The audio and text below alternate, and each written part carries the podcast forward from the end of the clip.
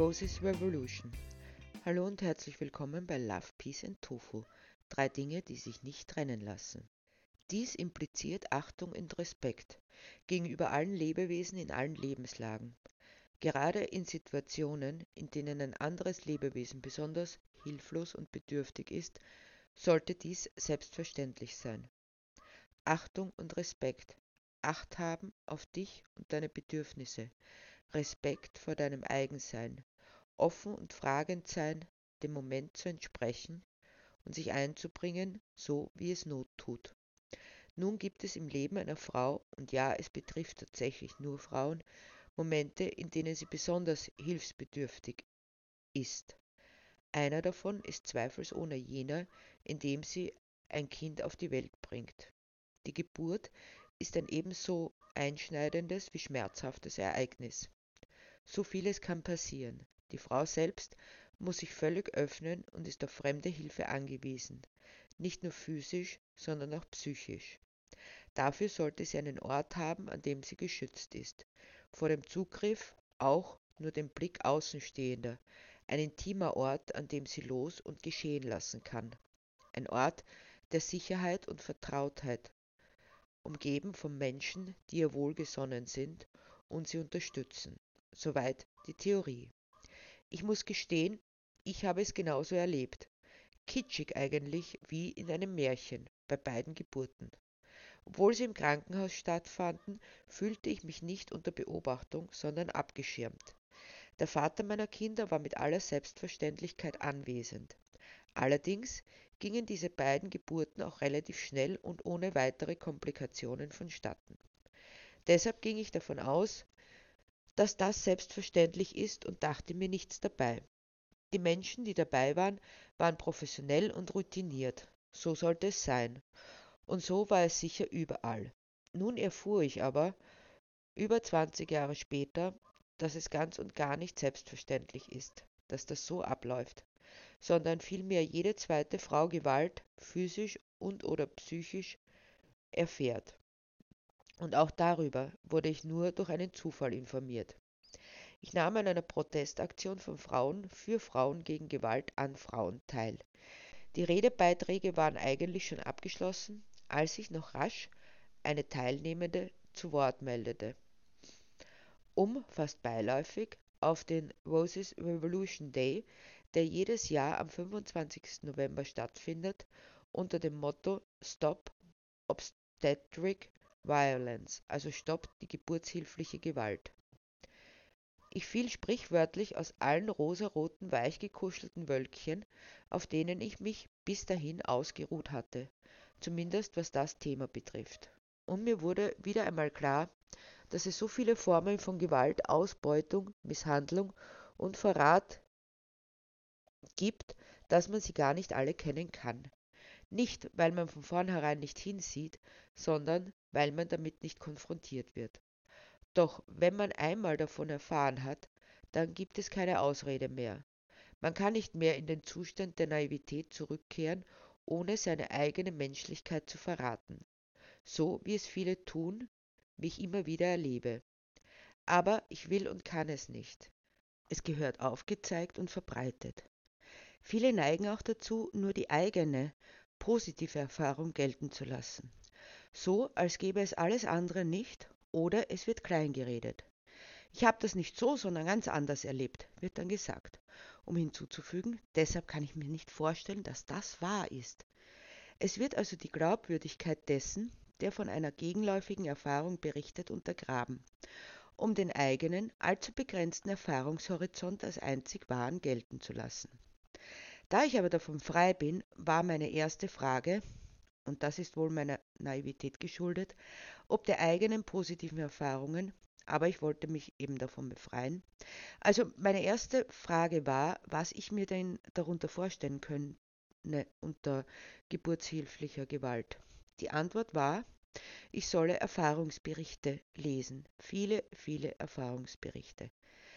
Dabei erfuhr ich auch, dass jede zweite Frau von geburtshilflicher Gewalt betroffen ist.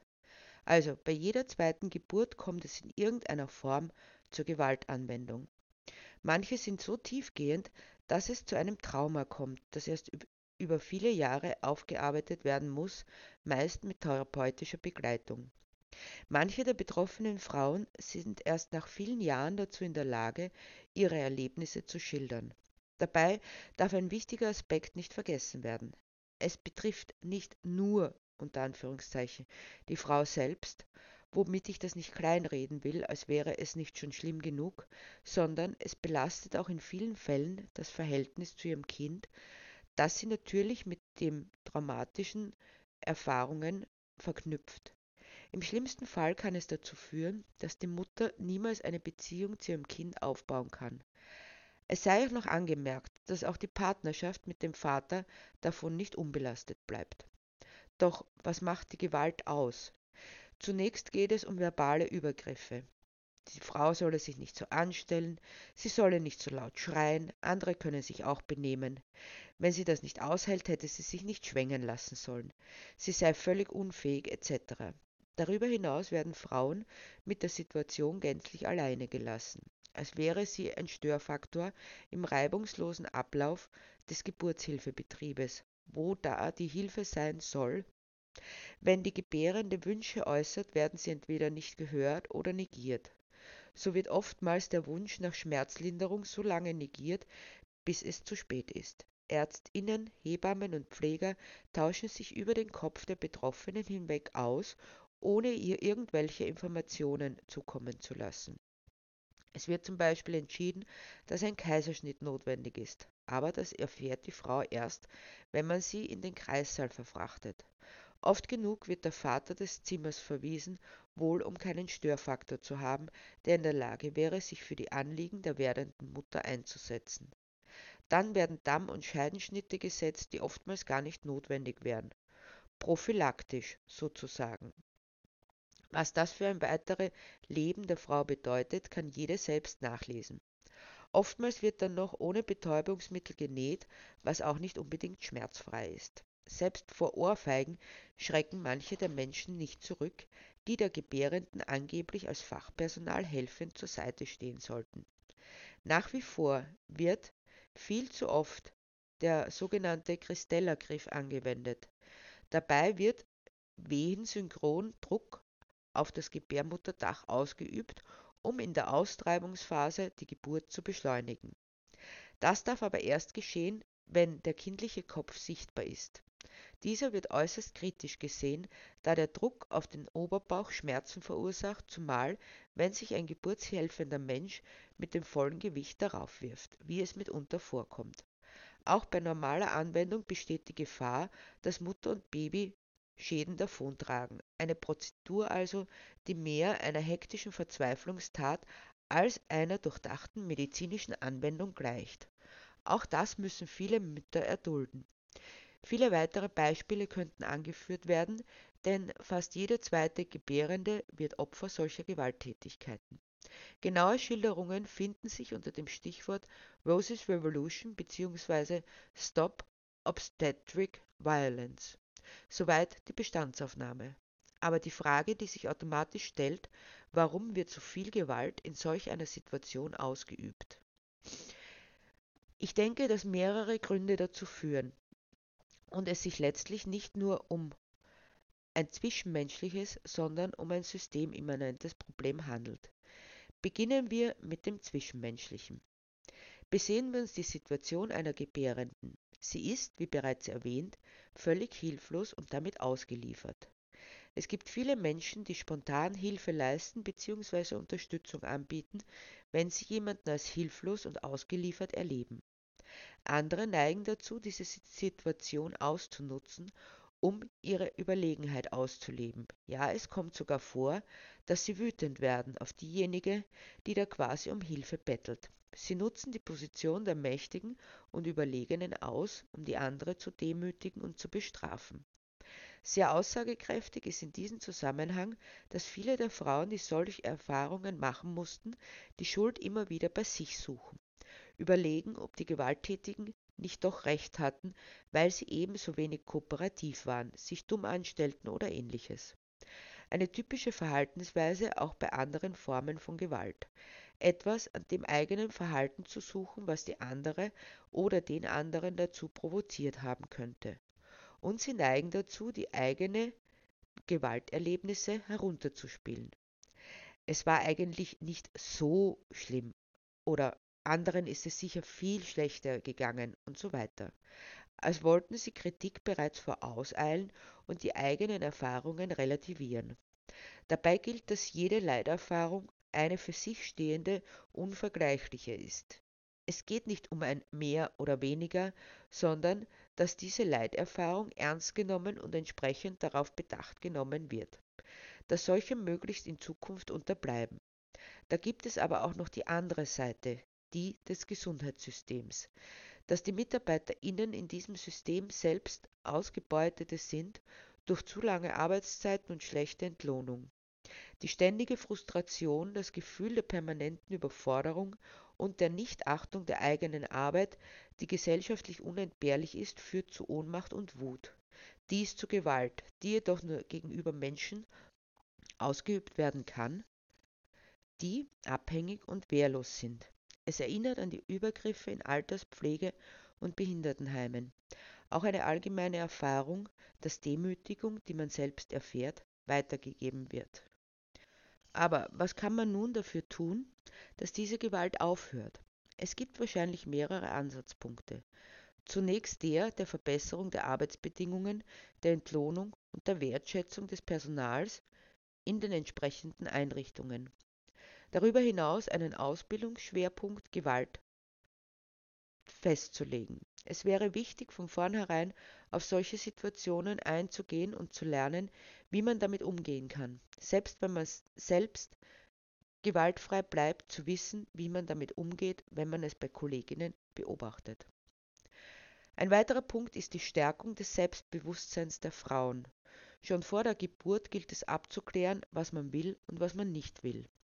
Da ist es durchaus denkbar, den Vater des Kindes mit ins Boot zu holen, damit er der werdenden Mutter entsprechend beisteht bzw. für sie spricht, wenn es in der Geburtssituation anders kommt als geplant oder vorhergesehen. Das Selbstbestimmungsrecht der Patientin darf nicht deshalb ausgehebelt werden, weil sie eine schwächere Position einnimmt. Ein weiterer wesentlicher Punkt ist, darüber zu reden. Ich habe schon angemerkt, dass ich erst seit wenigen Tagen davon weiß, dass Gewalt an Gebärenden geschieht. Obwohl ich mich für einen weltoffenen und interessierten Menschen halte, habe ich nicht das geringste davon gewusst. Deshalb denke ich, dass es auch vielen anderen so geht. Eine groß angelegte Informationskampagne wäre nötig. Ein guter Anfang sind die anonymisierten Berichte der Opfer. Sie sollen nicht vor den Vorhang gezogen werden, deshalb die Anonymität. Es gehört sehr viel Mut und Kraft dazu, solche Erlebnisse in die Öffentlichkeit zu tragen. Deshalb ist es wichtig, die Frauen zu unterstützen, dies zu tun, sie zu verbreiten und damit die Gesellschaft dafür zu sensibilisieren. Ich denke, das kann auch für die Täterinnen wichtig sein, zu lesen, wie es den Frauen damit geht. Vielleicht ist es ihnen tatsächlich nicht bewusst, was für massive Eingriffe diese Erfahrungen in das Leben der Frauen bedeuten. Es wäre zumindest ein wichtiger erster Schritt. Halbherzige Entschuldigungen helfen niemandem, wenn ihnen nicht der Wille folgt, die Gegebenheiten so weit wie möglich zu ändern. Die verschiedenen Ansatzpunkte zeigen, dass das nur gemeinsam möglich ist. Es wäre wichtig, bei diesem Thema, aber nicht nur bei diesem, wieder mehr füreinander einzustehen, sich zu solidarisieren und zu unterstützen, wo es notwendig ist. Menschen, die anderen Hilfe leisten, sollen nicht die ruhmreiche Ausnahme sein, sondern die Regel. Sich nicht nur für sich selbst, sondern auch für andere, wo es notwendig ist, verantwortlich zu fühlen, wäre ein wichtiger erster Schritt. Auch wenn in vielen Bereichen eine gegenlaufende Entwicklung zu beobachten ist, gibt es auch Menschen, die sehen und erkennen, dass wir nur gemeinsam vorwärts kommen. Das ist der eigentliche Sinn von Gemeinschaft, seine Stärken einzubringen und sich bei Schwächen zu unterstützen. Gelebte Gemeinschaft, füreinander da zu sein, wahrzunehmen, wenn jemand bedürftig ist, sie sind der erste Schritt zu einem Miteinander, in dem jeder ihren Platz findet und entsprechend ausfüllen kann. Der erste Schritt zu einer Welt voller Love, Peace and Tofu.